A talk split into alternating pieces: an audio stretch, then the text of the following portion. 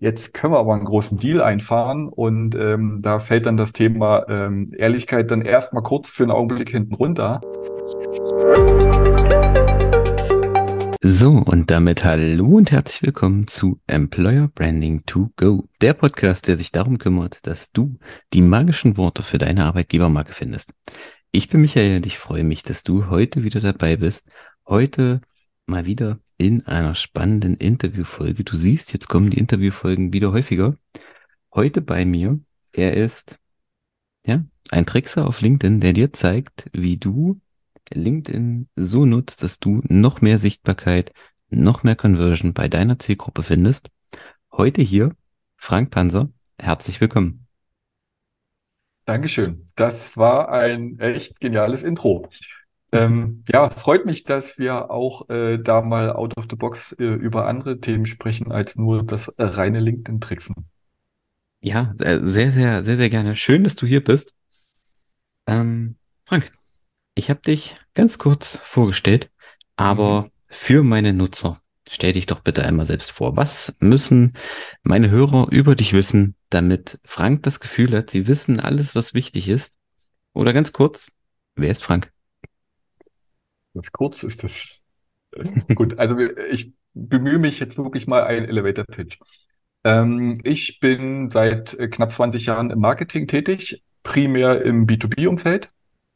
Und das ist sozusagen auch, ähm, ich glaube, ich nach wie vor meine Kerndisziplin, wo ich ähm, aktuell für die Firma Starke Erfurt ähm, das Thema Lead-Generierung vorantreibe und aber auch das Thema ähm, Personal Branding für die Geschäftsführung auf LinkedIn. Ähm, und die Story, wie ich sozusagen zum LinkedIn-Trickser geworden bin, ist auch relativ schnell erklärt. Bei meinem alten Arbeitgeber ähm, hatten wir zur Corona-Zeit ein Lead-Generierungsproblem, wie bei einigen Firmen auch, ähm, obwohl wir da auch ein digitales Produkt äh, in Form eines CRM-Produktes hatten. Aber die komplexen Entscheidungszyklen haben uns da ein bisschen gehemmt. Und ich habe versucht, neue Kanäle zu finden. Unter anderem habe ich LinkedIn gefunden und habe mich irgendwie auch ein bisschen verliebt und habe dann auch vielleicht mehr gemacht, als jetzt man als klassischer Marketer da machen musste und habe so eine Art private äh, Agenda und die ist, ich versuche das Spiel von oben bis unten durchzuspielen und ähm, alles so zu verstehen, dass ich das anderen auch erklären kann, obwohl ich quasi kein Coach bin, aber damit stoße ich auch die eine oder andere Tür auf, mit der uns bei Starke geholfen ist.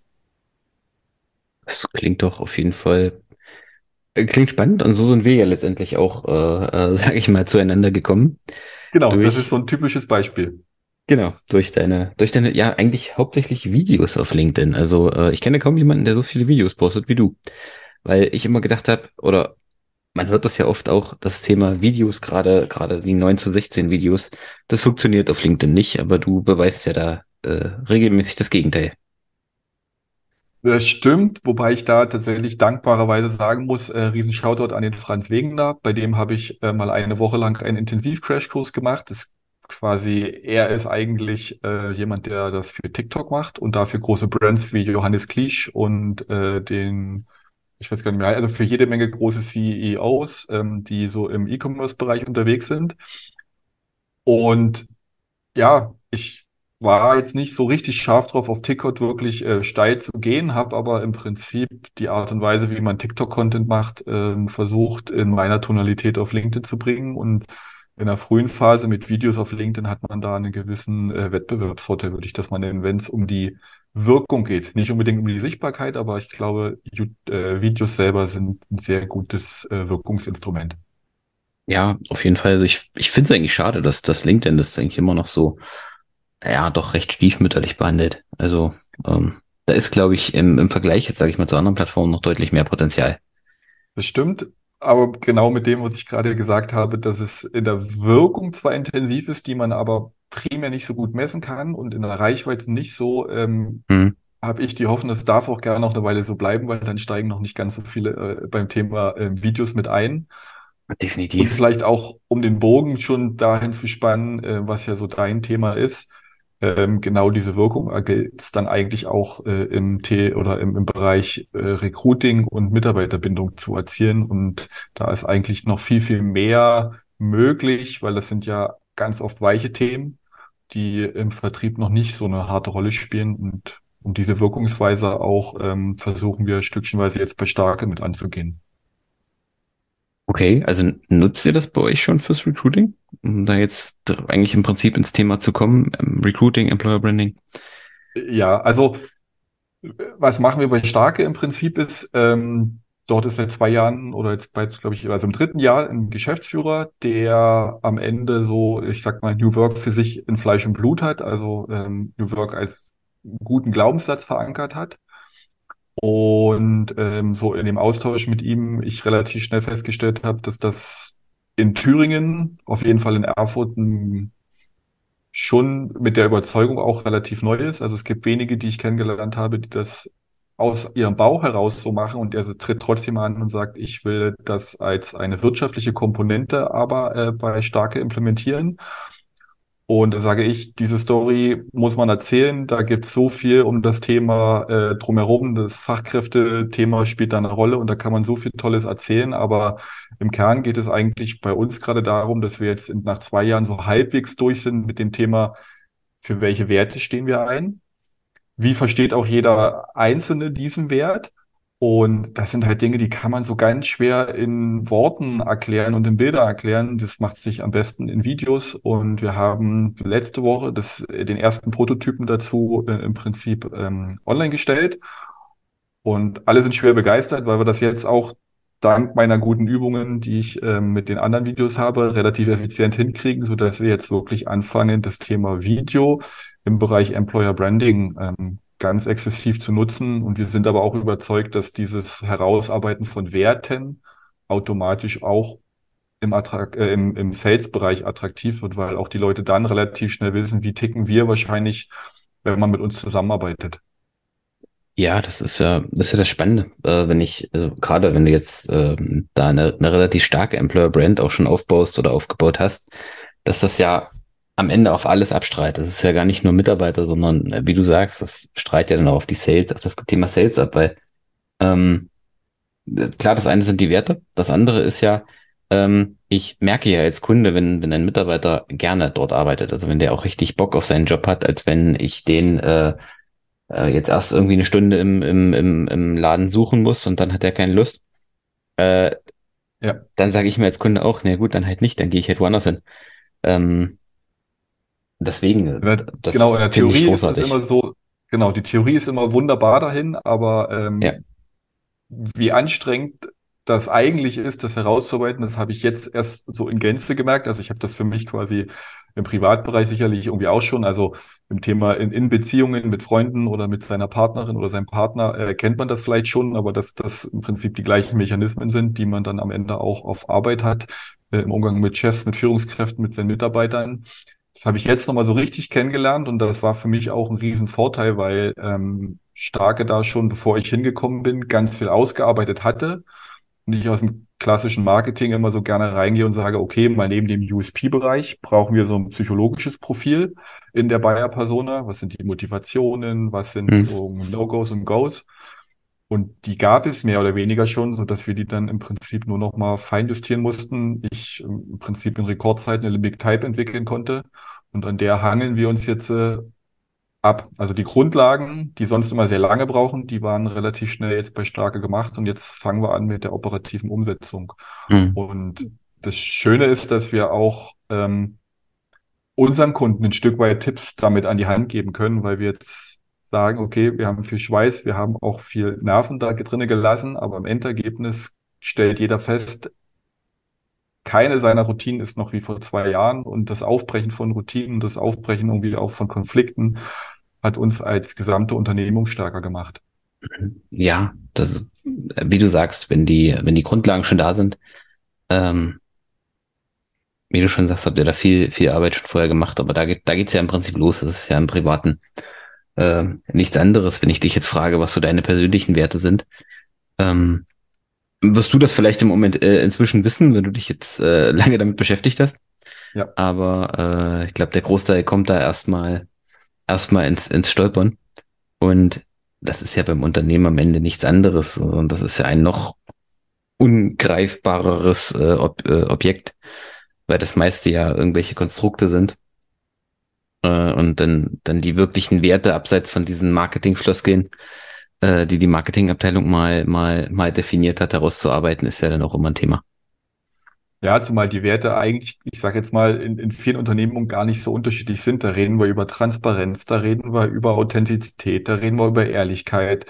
Und äh, das, das ist erstmal nicht das Problem. Alle nicken das dann immer ab, ja, ja, sind wir und ähm, ist auch so. Aber wenn es dann darum geht, an Beispielen jetzt mal dass ja. das jeder für sich ausmalt und sagt, okay, also das verstehe ich unter Ehrlichkeit. Und dann stellt der andere gegenüber fest, ach so, du bist aber ganz schön strikt in der Auslegung, da bin ich ein bisschen weicher. Und dann fängt es eigentlich erst so richtig an spannend zu werden. Und das war bei uns auch so in den Workshops oder wenn man halt sagt, also wir haben unsere Kernwerte acht Stück ausgearbeitet. Und dann ist welcher ist jetzt mal wichtiger? Und dann fängt es halt an, wenn das Sales ankommt und sagt, also für uns ist Vertrauen und, und Ehrlichkeit eine total wichtige Sache. Und dann gibt es so den einmagischen Moment, wo man sagt, jetzt können wir aber einen großen Deal einfahren. Und ähm, da fällt dann das Thema ähm, Ehrlichkeit dann erstmal kurz für einen Augenblick hinten runter.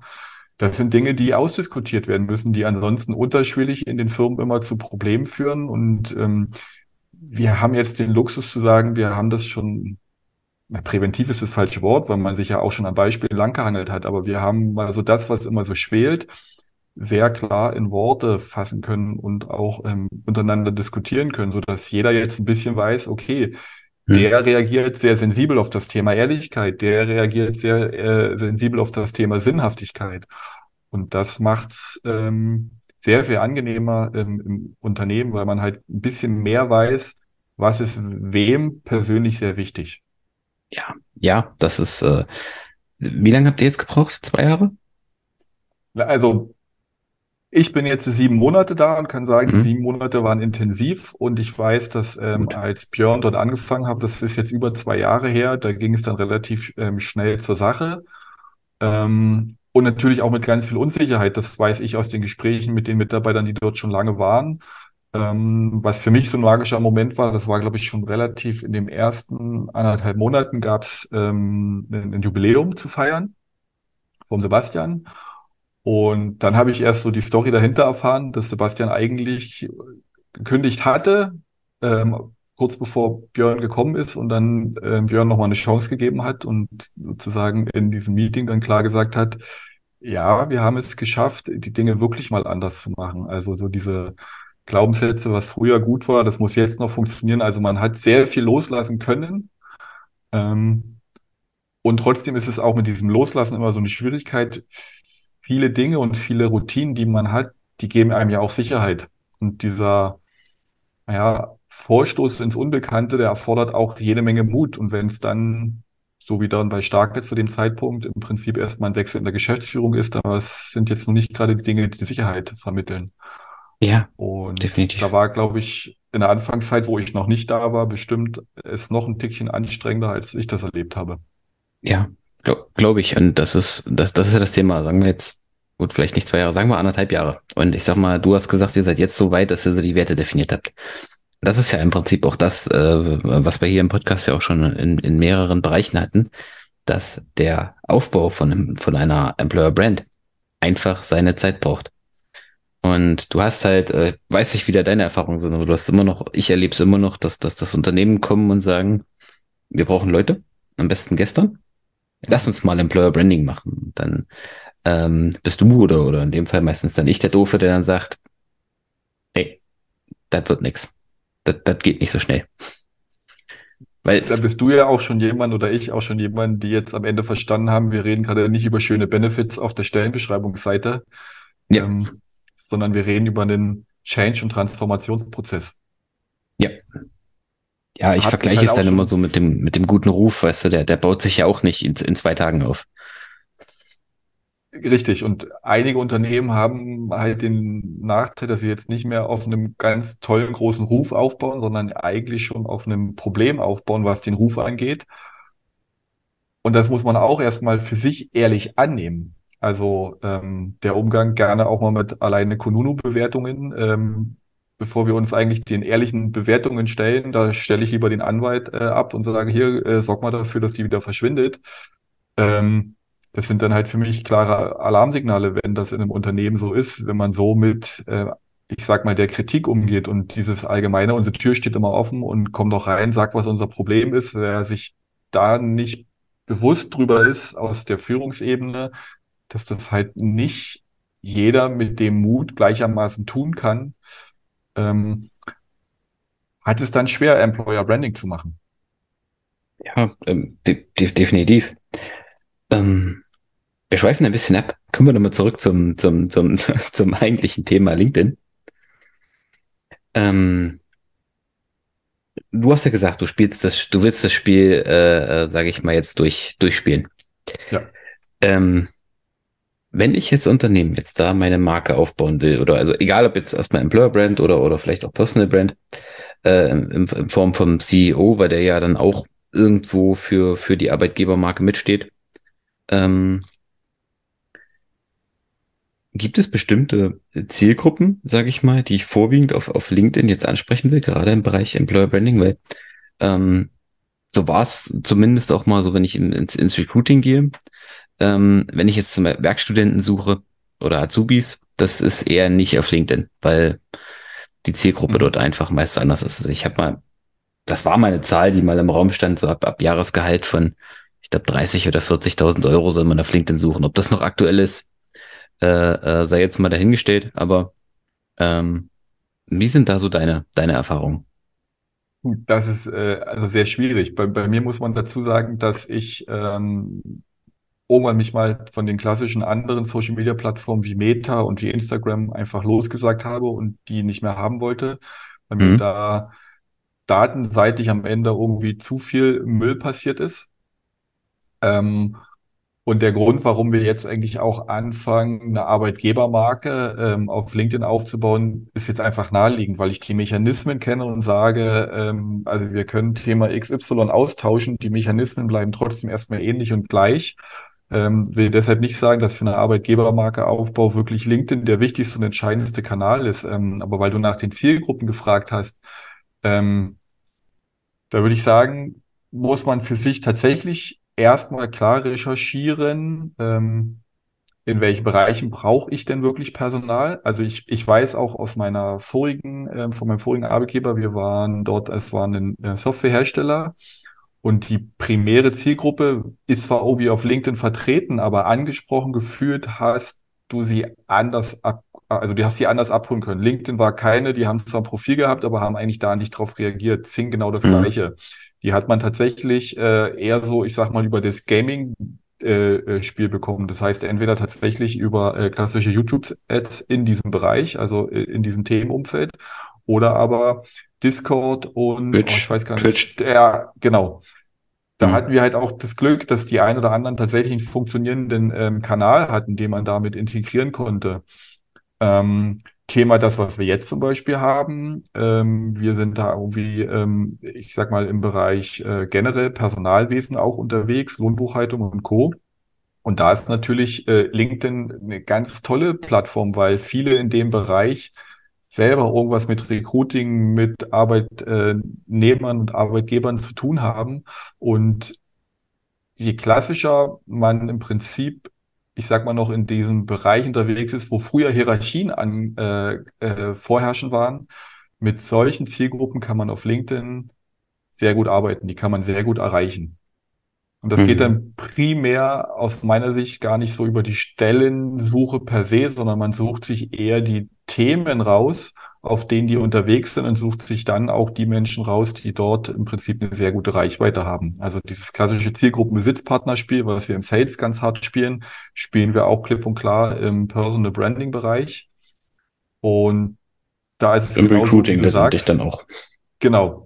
Und da ist es genauso, wie du sagst, da wird äh, jetzt erstmal bei uns der CEO ähm, mit seiner äh, Story aufgebaut. Und das ist, glaube ich, der Unterschied bei LinkedIn ist, dass ich es auch im Moment sage, wir gehen klar den Weg über die Person und nicht über die Company Page, weil das viel schwieriger ist. Ja, das ist auf LinkedIn ja nochmal so ein Thema für sich mit den, mit den Unternehmensseiten. Genau. Ähm, ja, anderes Thema, da könnte man, glaube ich, auch eine ganze Folge drüber quatschen. Ähm, ja. Ich finde es spannend, dass du jetzt Discord und, und Twitch äh, äh, angesagt hast. Ich glaube, ich habe zwar Also Discord-Account habe ich auf jeden Fall, aber die sind so zwei Sachen, die habe ich bisher in dem Podcast zumindest völlig vernachlässigt. Wäre auch nochmal ein spannendes Thema. Also generell, das ist ähm, bei mir jetzt auch, weil unbeabsichtigterweise ich äh, eigentlich ein bisschen in diese Rolle Corporate Influencer gerutscht bin und mich mit diesem Thema stärker beschäftigt habe und aktuell auch da, das wird super gerne auf LinkedIn gespielt, aber wenn man sich eigentlich mal mit den Grundsachen auseinandersetzt, dann heißt Corporate Influencer nicht jemand, der einen LinkedIn-Account hat, sondern kann Nö. jemand sein, der grundsätzlich Du sagst das so, nö. Also für mich war das in dem Moment erstmal noch mal kurz ein erhellender Moment und ähm, ja, na klar.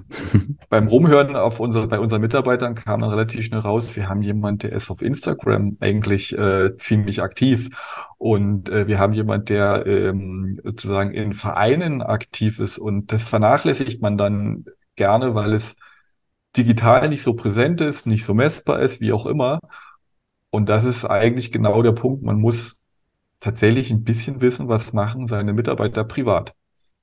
Ja, das, das, das definitiv. Manchmal äh, findest du da ja auch die spannendsten Überschneidungen. Ähm, oder dann am Ende dann vielleicht sagst, na, warum hast du nicht mal was gesagt? Das hätte man ja für eher, für eher schon nehmen können. Aber genau. ähm, weil du es jetzt gerade sagst mit, mit LinkedIn, das ist, glaube ich, auch dann immer noch mal so ein Punkt. Ähm, wo bin ich auch so selber in der eigenen Bubble unterwegs? Also, äh, ja. sag ich mal, wenn, wenn, wenn, wenn wie du oder ich jetzt, wie viel auf, auf LinkedIn unterwegs sind, ähm, dann spielen für uns zum Beispiel Leute, die jetzt eine Million Follower auf TikTok haben oder auf Instagram, nicht so die Rolle. Bei denen ist es halt dann andersrum. Die, die lachen dann halt über, über, über meine 4000 Follower auf, auf LinkedIn oder so. Also, es ist dann halt auch immer so die Frage, wo bin ich unterwegs, wo ist das Unternehmen unterwegs und, und am Ende dann auch, äh, da sind wir wieder bei den Zielgruppen. Ganz genau. Das ist am Ende zu wissen. Und für mich war es damals ähm, bei, äh, bei, bei TechArt, dem Softwarehersteller, war das immer erhellend, wenn ich äh, Mittagessen mit den Entwicklern gewesen bin. Und äh, wir zum Beispiel in der, äh, in der Maimerkstraße im Ibras stand, gab es so einen erhellenden Moment und da hast du ja diese Postkartendinger und in meiner Welt, ey, Postkarten, wir brauchen keine Postkarten mehr. Und mhm. äh, dann gehen wir damit immer Mittagessen raus und ähm, der Entwickler hat äh, so eine schwarze Karte mit so, mit so einer typischen, äh, so wie der Code immer losgeht, mit so einem Zeichen drauf. Mhm. Dann guck ich mir so, ey, sag mal, André, wozu hast du jetzt die Karte mitgebracht? Und der so, ja, keine Ahnung, hat mich halt angesprochen, habe ich mir aus Marketingbrille das Ding aufgesetzt und habe gesagt, ey, ja, genau, diese, diese Postkarte, die ist so zielgruppenspezifisch, schwarz, nur irgendwie so, so eine kleine Codezeile drauf mit nochmal Spruch, den man auch nur versteht, wenn man Entwickler ist. Und habe ich gedacht, krass, ich hätte niemals mehr gedacht, dass wir über sowas nachdenken können. Und das hat mir nochmal klar gezeigt, wie wichtig das ist, das Personal, welches man auch rekruten möchte, geht am Ende im Sales auch, kenne deine Zielgruppe. Und zwar so gut wie möglich. Und äh, das Schöne ist in dem Fall, dass man seine Zielgruppe im Normalfall im Unternehmen sitzen hat. Ja, das ist es. Das, das, deswegen bin ich, gerade wenn ich in Unternehmen bin und, und mit denen die Stellenanzeigen äh, ähm, gestalte, ähm, deswegen ist es mir auch so wichtig, auch mit den Fachabteilungen zu sprechen. Auch mal zu fragen, was macht ihr eigentlich den ganzen Tag? Wie, wie sieht's hier, das kennst du von deinen Videos dann, dann, dann sicherlich auch. Wie, wie sieht's hier aus? Ist das wirklich die Stellenanzeige? Äh, würdet ihr euch darauf bewerben? Weil und nutzt mir nicht, wenn da ein, schön, ein schöner Kickertisch steht, aber wie bitte? Ja. Ich sag, und die mehrheitliche Antwort ist immer kein klares Ja, oder? Oft. Oft. Und dann ist es so für mich dann, gut, dann muss ich nochmal rein.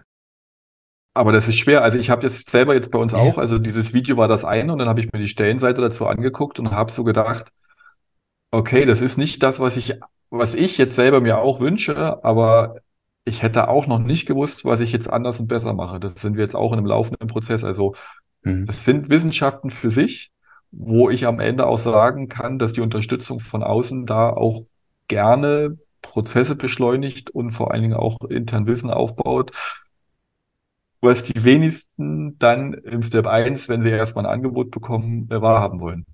Ja, ja, definitiv. Und das ist ja dann, das ist ja dann, es, es, es muss am Ende dann auch übereinstimmen. Also ich sag mal, ähm, ähm, um jetzt bei deinen Videos zu bleiben, das, das hast du ja auch ganz oft, oder, das, oder ich erlebe es bei, bei meinen Kunden ganz oft. Du, du, du machst dann ein Video oder äh, die haben dann richtig coole Videos oder in meinem Fall, ich, ich liefere dann die Texte. Und ähm, dann geht das nächste dann auf eine Seite, die aussieht wie von 2004. wo ich dann finde, das ist, äh, das ist einfach schade, weil das ist dann ähm, eigentlich schade um die Arbeit und um das Geld, was das kostet. Äh, weil dann, dann, dann, dann bricht das hier und dann ist halt genau das, was du gerade gesagt hast. Ähm, das ist jetzt irgendwie nicht das, was ich nach dem Video erwartet habe. Ja, weil es ist Und auch das, schwierig, also das weiß ich auch aus der Unternehmenssicht. Äh, mittlerweile muss man, ich sag mal, nahezu an jedem Touchpoint Excellence beweisen und es braucht seine Zeit.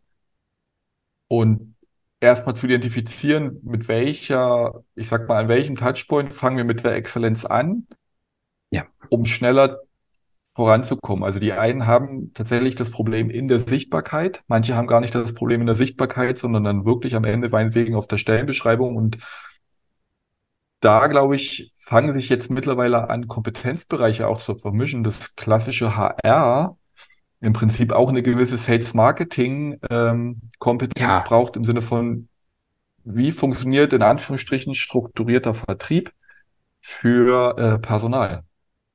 Ja. Also Vertrieb ist das eine, aber also, aber, aber, aber HR braucht auf jeden Fall mittlerweile auch, auch Marketingkompetenz. Aber ich sag mal, ähm, da, da geht's ja in vielen Unternehmen schon los. Was ist das klassische HR?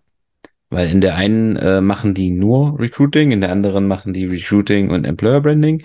Dann ähm, machen die noch ähm, äh, hier die Arbeitsverträge und Mitarbeitergespräche. Dann in der nächsten äh, machen die noch die Lohnbuchhaltung. Dann machen die nur das Onboarding. Dann gibt's da gar kein Onboarding.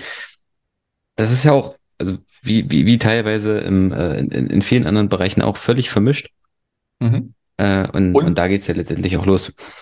und oft 80 Prozent ist es äh, im Prinzip verwaltende organisationellen Tätigkeiten. Ja, Und was dann gerne für den Mitarbeitenden zu kurz kommt, ist die eigentliche Entwicklung hin, dass man in einen Arbeitsbereich kommt, in dem man, ich sag mal, A, sich wohlfühlt, aber B, am Ende gerne Leistung erbringen möchte. Weil das ja. ist ja das, was sich am Ende jede Führungskraft, jeder Geschäftsführer wünscht, einen halb selbstständig agierenden, verantwortungsvollen äh, Mitarbeitenden. Genau. Deswegen bin ich ein Fan wirklich von, von Videos im Prinzip, egal ob das jetzt auf LinkedIn ist oder auf, auf anderen äh, Social Media Plattformen oder eben auch auf den Karriereseiten, die äh, zeigen, was derjenige, was die Abteilung, egal ob das jetzt Sales oder HR oder sonst was ist, wirklich so den ganzen Tag treiben. Und das ist jetzt wirklich mal unabhängig von diesem typischen, äh, sage ich mal, Praktikantentag, äh, sondern wie sieht es wirklich mal hinter den Kulissen aus?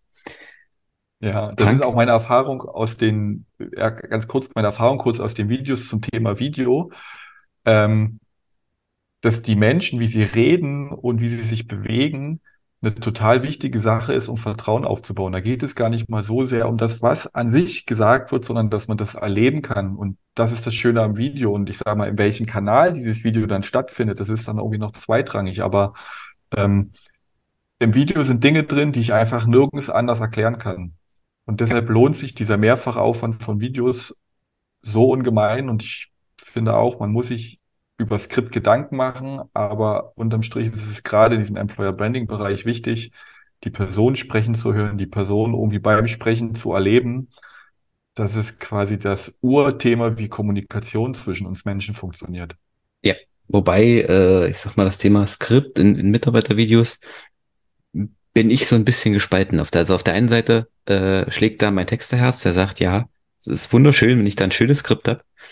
Aber auf der anderen Seite, sich das so aus der Employer Branding Sicht, du hast dann immer wieder Mitarbeiter, die lernen das auswendig und dann klingt das wie in so einer Schulaufführung.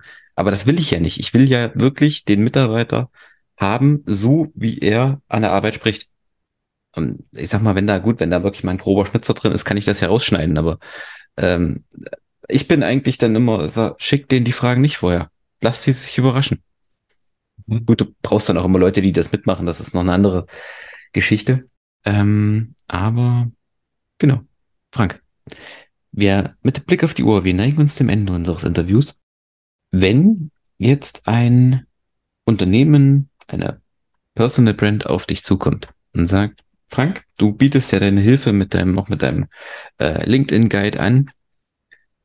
Was sind so drei Starter-Tipps, drei Tipps für dich für im Prinzip einfach auch mehr, mehr Conve Conversion, mehr Impact, äh, sag ich mal, auf LinkedIn, wenn ich damit starten möchte? Tricks, die meine Oma auch könnte, um in deinen Tricks. Worten zu bleiben. Ja, ähm, ich mach's kurz. Also dein Profilbild selber sieht zu, dass du ganz groß mit Gesicht freundlich drauf bist. Ähm, ich sehe immer gern noch Leute, wo man das Gesicht nicht sieht, sondern wo dann, ich sag mal, die typische Haltung ab Brust aufwärts, das ist ähm, verschenkt, weil man das Bild noch viel, viel kleiner auf LinkedIn ganz häufig sieht.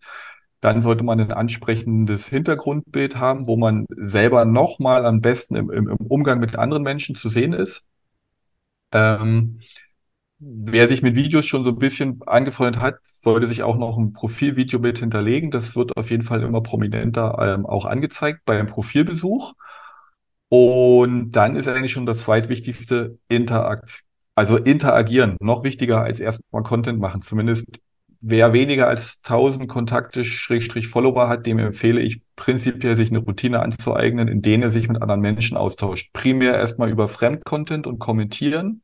Und darüber fängt man an, eine Vertrauen aufzubauen, eine Sichtbarkeit aufzubauen. Und dann wirkt, wenn der Content nachgeliefert wird, wird der auch Interaktion nach sich ziehen. Und so kommt man ähm, in die Sichtbarkeit. Also kurz, sauberes Profil, da geht es wirklich nur um, oben um den ersten sichtbaren Bereich. Was da unten drunter kommt, ist, spielt erstmal zweitrangig. Interagieren bei anderen Menschen, am besten bei seinen Zielgruppenbesitzpartnern und so ab 500, zwischen 500 und 1000 Kontakten kann man mit Content anfangen. Okay, wunderbar. Das sind doch tolle drei Tipps für jeden, der auf LinkedIn starten will oder mitunter, der auch einfach ähm, seine eigene Reichweite noch weiter aufbauen möchte. Ja. Frank, vielen Dank, dass du dabei warst. Schön. Danke für deine Tipps.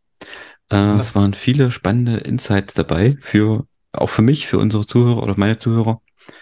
Wenn jetzt einer der Hörer dich erreichen möchte oder möchte mehr Kontakt zu dir aufnehmen, möchte Tipps von dir oder, oder möchte einfach auch dein, deine Expertise in Anspruch nehmen, wie erreichen wir dich?